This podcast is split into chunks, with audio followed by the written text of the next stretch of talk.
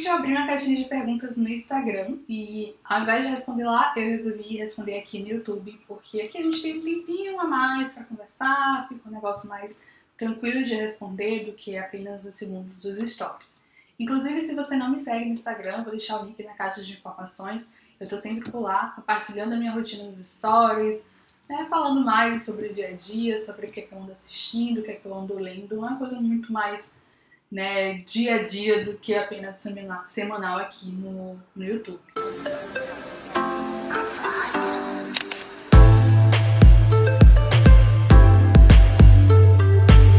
A primeira pergunta é qual é a, qual a sua leitura favorita do ano até o momento? Muito difícil essa pergunta, tá? Muito difícil, mas pensando em ficção, um livro que me marcou bastante e que eu lembro assim de detalhes e lembro da história é A Vida Mentirosa dos Adultos, da Helena Ferrante. Eu amo a literatura da Helena Ferrante e esse livro me marcou bastante porque é um livro que a gente tem uma personagem principal que está tentando ali crescer em meio a uma vida perfeita dos pais. Né? Os pais são perfeitos, têm um casamento perfeito, têm é, profissões perfeitas, são bem-sucedidos e ela tá ali tentando talvez superá-las e também atender as expectativas dele. Então é um livro muito interessante.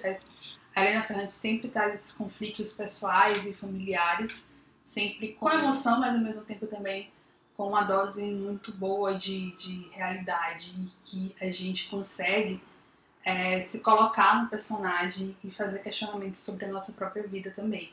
Eu sempre digo que os, os livros da Helena Ferrante traz uma uma familiaridade, né? Como se aquela situação ali fizesse parte também da minha vida. E eu gosto muito, e é um livro que, né, fica bem marcante. Um outro livro que eu gostei muito, que é um livro de ficção também, é A Rede de Alice, que eu comentei já aqui nas notas de abril. É um livro de suspense, de investigação, de espiãs, e é um romance histórico. Então foi uma leitura um pouco diferente do que eu vinha fazendo e também é um livro que eu gostei bastante e que eu indico para todo mundo. E é isso, vamos lá. A segunda pergunta foi quais planos rolaram Duna abaixo, tal qual a Ariadna no episódio 1 de No Limite? Gente, eu amo No Limite, sério. Reality show pra mim começou com No Limite e eu gostei muito que voltou, né? Nossa, assim, Pensando nesse contexto que a gente vive atualmente, um contexto de pandemia, talvez o um plano que rolou de ladeira abaixo, assim, mas que ainda está em curso, foi terminar meu mestrado no tempo certo. Eu queria muito ter conseguido terminar meu mestrado no tempo certo, que seria março de 2021. Porém, esse prazo rolou ladeira abaixo. Né? Por conta da pandemia, algumas coisas foram adiadas, a gente eu, particularmente, fui afetada né, pela pandemia no sentido emocional, acho que todo mundo. Eu também tive Covid, então várias coisas foram fazendo com que isso fosse descendo ladeira abaixo. Mas assim, a gente tem que aprender a lidar né, com a situação, então ressignifiquei tudo e sigo aí firme e forte com um novo prazo para finalizar. Né? Então, tal qual a Ariadne, eu levantei e segui em frente. Fala mais sobre como organizar trabalho para quem é freelancer. Questão de trabalho como freelancer, eu acho que uma das coisas principais e que eu ainda peco bastante, que é algo que eu estou tentando até estudar, é a questão financeira. De se você se organizar financeiramente, porque quem é freelancer não tem né, uma renda fixa, logo você precisa ir adaptando os seus gastos, né? E tudo mais. Uma das principais recomendações é essa, né? Se organizar financeiramente, é algo que eu tenho tentado fazer algo que eu quero ainda me dedicar mais, estudar, aprender a lidar com isso, porque não sou a melhor pessoa né, sobre dicas financeiras. Mas em questão de organização de produtividade, uma coisa que eu acho que funciona bastante para quem é freelancer e trabalha assim com diversas frentes, que é você separar um dia por contexto. Essa é uma recomendação que eu aprendi com a Thais Godinho, minha mestra, e que funciona bastante. Então, por exemplo, segunda-feira você escolhe um projeto, um cliente para poder lidar com ele, né, com as atividades dele. Então, vamos supor, falando do meu, meu trabalho, né? É, Segunda-feira é um dia dedicado à dissertação, ao mestrado e tudo que envolve dissertação e mestrado. Então, na terça-feira, eu me dedico à produção de conteúdo. mas uma produção de conteúdo voltada apenas para escrita de textos. Então, é aquele momento de escrever, de pesquisar, fazer roteiro. E assim, cada dia da semana eu vou colocando um projeto, trabalhando em um projeto. No caso de freelancer, poderia ser um cliente, né? Trabalhar em um cliente. E claro que isso tudo vai sendo adequado à realidade de cada um, né? Para quem é possível fazer isso. É, mas quem, para quem não é possível trabalhar com questão de contexto, acho que uma coisa super importante é o fato de ter sempre uma agenda atualizada com todos os seus compromissos, com todas as suas entregas de trabalho, né? Assim como também uma lista de tarefas muito atualizada para que você tenha em mente sempre a próxima ação a ser realizada. Né? Então você não fica pensando bastante, já está tudo ali listado, você simplesmente senta na sua cadeira e vai seguindo o passo a passo ali da sua lista de tarefas. Como está a rotina em Salvador? Tá bem legal, eu tô gostando, acho que eu precisava vir pra cá, pra Salvador. É... Aqui eu tô até cozinhando, imagina só, eu cozinhando. Mas tem sido bacana, né? Eu tenho aqui mais mais controle da minha rotina. Não que na casa dos meus pais eu não controlasse minha rotina, mas quando você mora com as outras pessoas, de certa forma as rotinas se adequam, as rotinas se entrelaçam, né? Então, horário para comer, horário para dormir, sei lá, você acaba seguindo a rotina daquela casa. E por estar aqui em Salvador, eu vou controlando a minha rotina da melhor maneira que eu achar. Enfim, eu cozinho no dia que eu quiser, eu como no horário que eu quiser, mas no geral eu tenho uma rotina bem básica, assim, sabe? De comer no horário certo e tudo mais. Mas isso é muito bom. Eu sou uma pessoa também que eu preciso muito de um tempo sozinha pra colocar os pensamentos no lugar, sabe? Pra é, me centralizar um pouco, sabe? Eu não sou uma pessoa que gosta muito de barulho, de movimentação e tal. Então eu tenho esses momentos mais de introspecção que eu preciso. E eu acho que eu tava precisando disso, então tem feito muito bem. Outra pergunta aqui. Você costuma ler quantos livros ao mesmo tempo? Geralmente eu leio dois livros ao mesmo tempo, assim, livros relacionados a leituras extras, né? Então, eu costumo ler um livro de ficção durante a noite. Todo dia de noite eu vou lá ler um pouquinho do livro de ficção, seja meta é, diária. Atualmente eu estou lendo 1984, que é o Clube do Livro, para o nosso conto que vai acontecer no final do mês. E a meta diária são cerca de 21 páginas. Então, eu estou lendo todo dia, todo dia de noite 21 páginas de 1984. Fora isso, né, eu leio toda manhã algum livro de desenvolvimento pessoal, enfim, algum livro que me inspire, né? E, geralmente são livros de desenvolvimento pessoal, então livros de espiritualidade.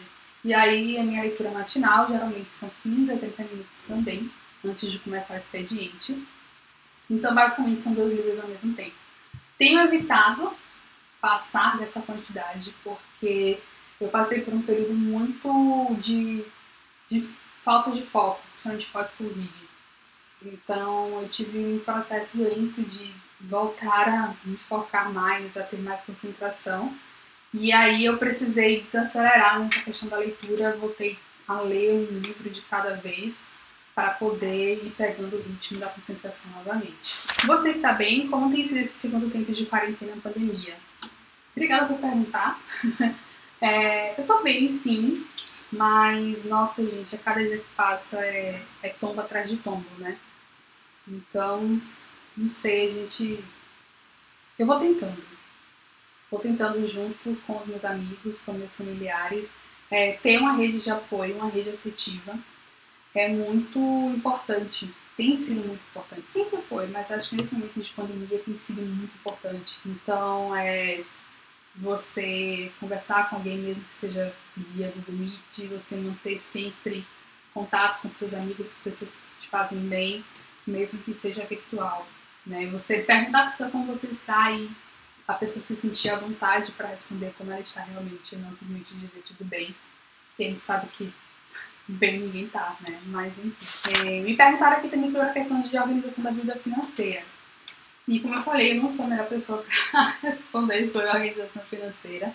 É algo que eu pretendo até o final do, do ano, né, começar a, a estudar, dar mais um pouco de atenção a essa área financeira. Mas algo que eu faço é eu sempre coloco na minha agenda as datas de vencimento de contas importantes e também os dias de pagamento. Geralmente são dois dias, no início do mês e no dia 15 do mês eu coloco lá contas a pagar. E é um evento mesmo no, no Google Calendário, né, no Google Agenda. E cada evento né, está linkado com uma nota. Essa nota é a nota geral de contas a pagar que eu tenho no Evernote. Então eu lixo todas as contas que eu tenho a pagar do mês para ter esse controle. Porque devendo a ninguém eu não vou ficar. Posso ficar sem dinheiro, mas devendo. Então eu organizo assim coloco as datas de vencimento no Google Agenda e tenho essa planilha. Não é bem uma planilha, é mais uma checklist de contas do mês para serem pagas para que eu não esqueça de pagar absolutamente nada. Porque uma vez, gente, uma vez, no meu segundo apartamento, acho que em 2010, eu cheguei lá em casa e aí é, a conta de luz tinha sido cortada. Depois dessa, eu nunca mais, nunca mais esqueci de pagar de uma conta. Sério. Não, não. Eu saio agora fazendo a minha checklist e coloco esse, esse, esse dia marcado lá como um evento super importante na minha agenda. Como organizar a vida no home office? Não aguento mais. Quem aguenta? Acho que, gente, é, a, tirando a questão de lista de tarefas, de Google Agenda e tudo mais, eu acho que o importante hoje é você seguir o seu horário de trabalho. Sério. Se você tivesse é, tendo que sair todos os dias para trabalhar e bater ponto, né? O famoso bater ponto, qual seria o seu período de trabalho? De 8 às 12, de 2 às 18? Então, é exatamente esse horário que você deve seguir no home porque senão fica bem complicado, sabe? Senão você desregula a sua rotina e acaba misturando casa com trabalho e a longo prazo, a longo prazo não, a médio prazo isso não faz muito bem. Então, delimite seu horário de trabalho, turno da manhã, turno da tarde e segue direitinho como se você estivesse batendo ponto, sabe? Eu acho que isso assim é super necessário. Assim como também respeitar as pausas, né? Se a gente estivesse no, no, escritório presencial, a gente ia ter aquele momento de levantar para tomar o cafezinho e ir na mesa do colega, né? Então faz a mesma coisa, faz a mesma coisa no home office. Levanta e olha para a janela, se sua casa tiver janela, levanta e bebe uma água, vai na cozinha fazer um café, um chá, um suco, fazer um lanche. Anda, faz alongamento, enfim, faz alguma coisa, né? Eu gosto muito da técnica Pomodoro e eu uso também no home office. Eu tenho feito sessão né, de 50 minutos e intervalo de 10 minutos. E funciona bastante, porque assim eu consigo me manter concentrada e respeitando também as pausas. Perguntaram, a vida acadêmica é boa? Ai, gente, a vida acadêmica, né? Como é que tá essa vida acadêmica? Uh, a vida acadêmica agora está na reta final, pelo menos nessa temporada da saga da mestranda, né? É, eu estou realmente na escrita, é a única, o único compromisso que eu tenho realmente é escrever e né, entregar para a orientadora, para ela ir vendo e tal, até chegar o dia da defesa, né? Ou melhor, até chegar o prazo de envio do, da dissertação para a banca da defesa e e assim acontecer a defesa. Eu posso defender até agosto, que é o prazo acadêmico, né, a prorrogação que aconteceu. E assim, tem dias bons e tem dias tranquilos. É, agora em maio eu coloquei como uma das prioridades voltar a focar na dissertação, porque abril não foi um mês que eu foquei bastante. É, então, é isso. É complexo. Quem trabalha com, com criação, de modo geral, acho que está sendo afetado. Essa mudança de ambiente, de ter vindo para cá, para Salvador, eu também pensando nisso, para ver que se mudando de ambiente eu conseguia me reconectar à dissertação e acho que funcionou. Acho que funcionou. Agora é mais uma questão de é, cumprir o, o compromisso que eu fiz comigo, né, de voltar a me dedicar e pronto. Eu não vejo a hora de finalizar, mas eu sei que para finalizar eu preciso escrever.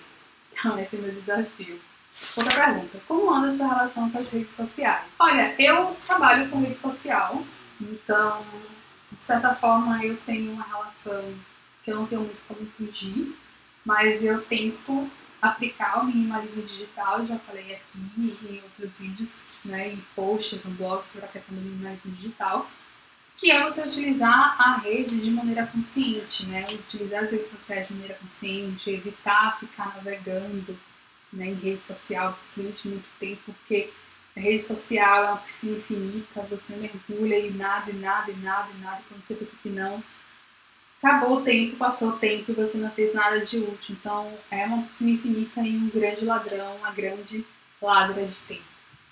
Então eu tento me, é, me atentar ao uso. Né? Atualmente eu acho que a única rede que eu uso bastante é o Instagram, porque é uma rede que eu trabalho com ela, mas eu tenho é, dois limites de tempo. Eu tenho limite de tempo do próprio iPhone, que são duas horas, e um limite de tempo do próprio Instagram, que são três horas. Então, passei duas horas, recebo a notificação do iPhone. Se eu ignorar nessas duas horas, que vai acontecer isso, é, o Instagram vai me mandar agora a notificação de que eu passei três horas no aparelho. É, agora cabe a mim respeitar né, o meu acordo e sair do Instagram. Mas é isso. É, eu tenho tentado usar de modo consciente mesmo e coloquei esses, esses alertas de tempo de uso. Outra pergunta aqui é: recomendações de livros de desenvolvimento pessoal? Nossa, muitos. Eu gosto muito de ler livros de desenvolvimento pessoal. Não tenho nenhum problema, não tenho nenhum tipo de, de. Nunca tive nenhum tipo de preconceito e hoje é uma das minhas leituras preferidas. E comentei recentemente aqui com vocês como um livro que marcou a minha vida. Grande Magia, Vida Criativa Sem Medo, da Elizabeth Gilbert, que é um livro que fala sobre criatividade, é um livro que fala sobre você não ter medo de se mostrar. E um outro livro que eu gosto muito, eu vou indicar aqui para quem quer aprender um pouco mais sobre organização, é o Vida Organizada, da Thaís Godinho. Ainda na questão de produtividade, eu gosto muito do livro Faça Tempo, já comentei sobre ele também aqui. É, outro livro que eu gosto bastante é O Que Eu Sei de Verdade, da Oprah Winfrey. Eu vou, inclusive, fazer uma releitura desse livro. Esse livro está me chamando para uma releitura.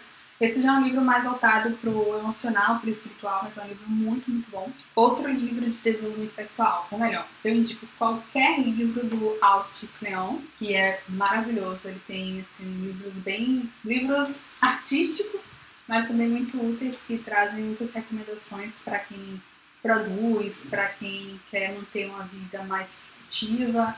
Então eu gosto muito do trabalho do Austin.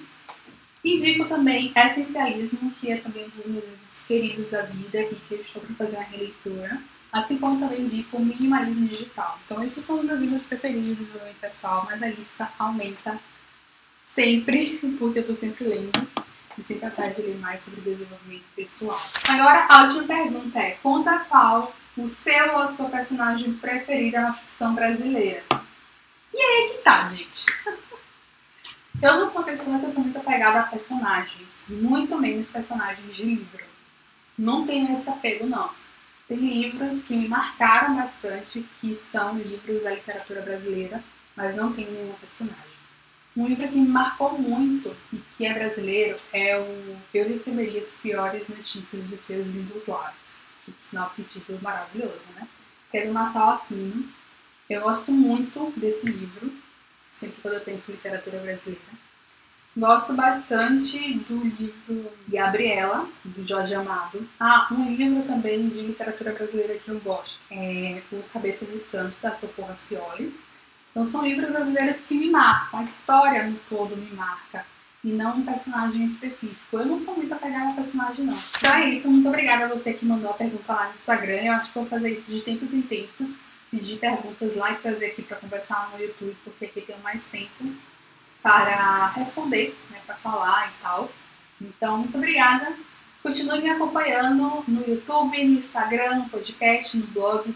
Os links de todas as redes estão na caixa de informação. E obrigada por acompanhar. Até a próxima. Beijão. Tchau.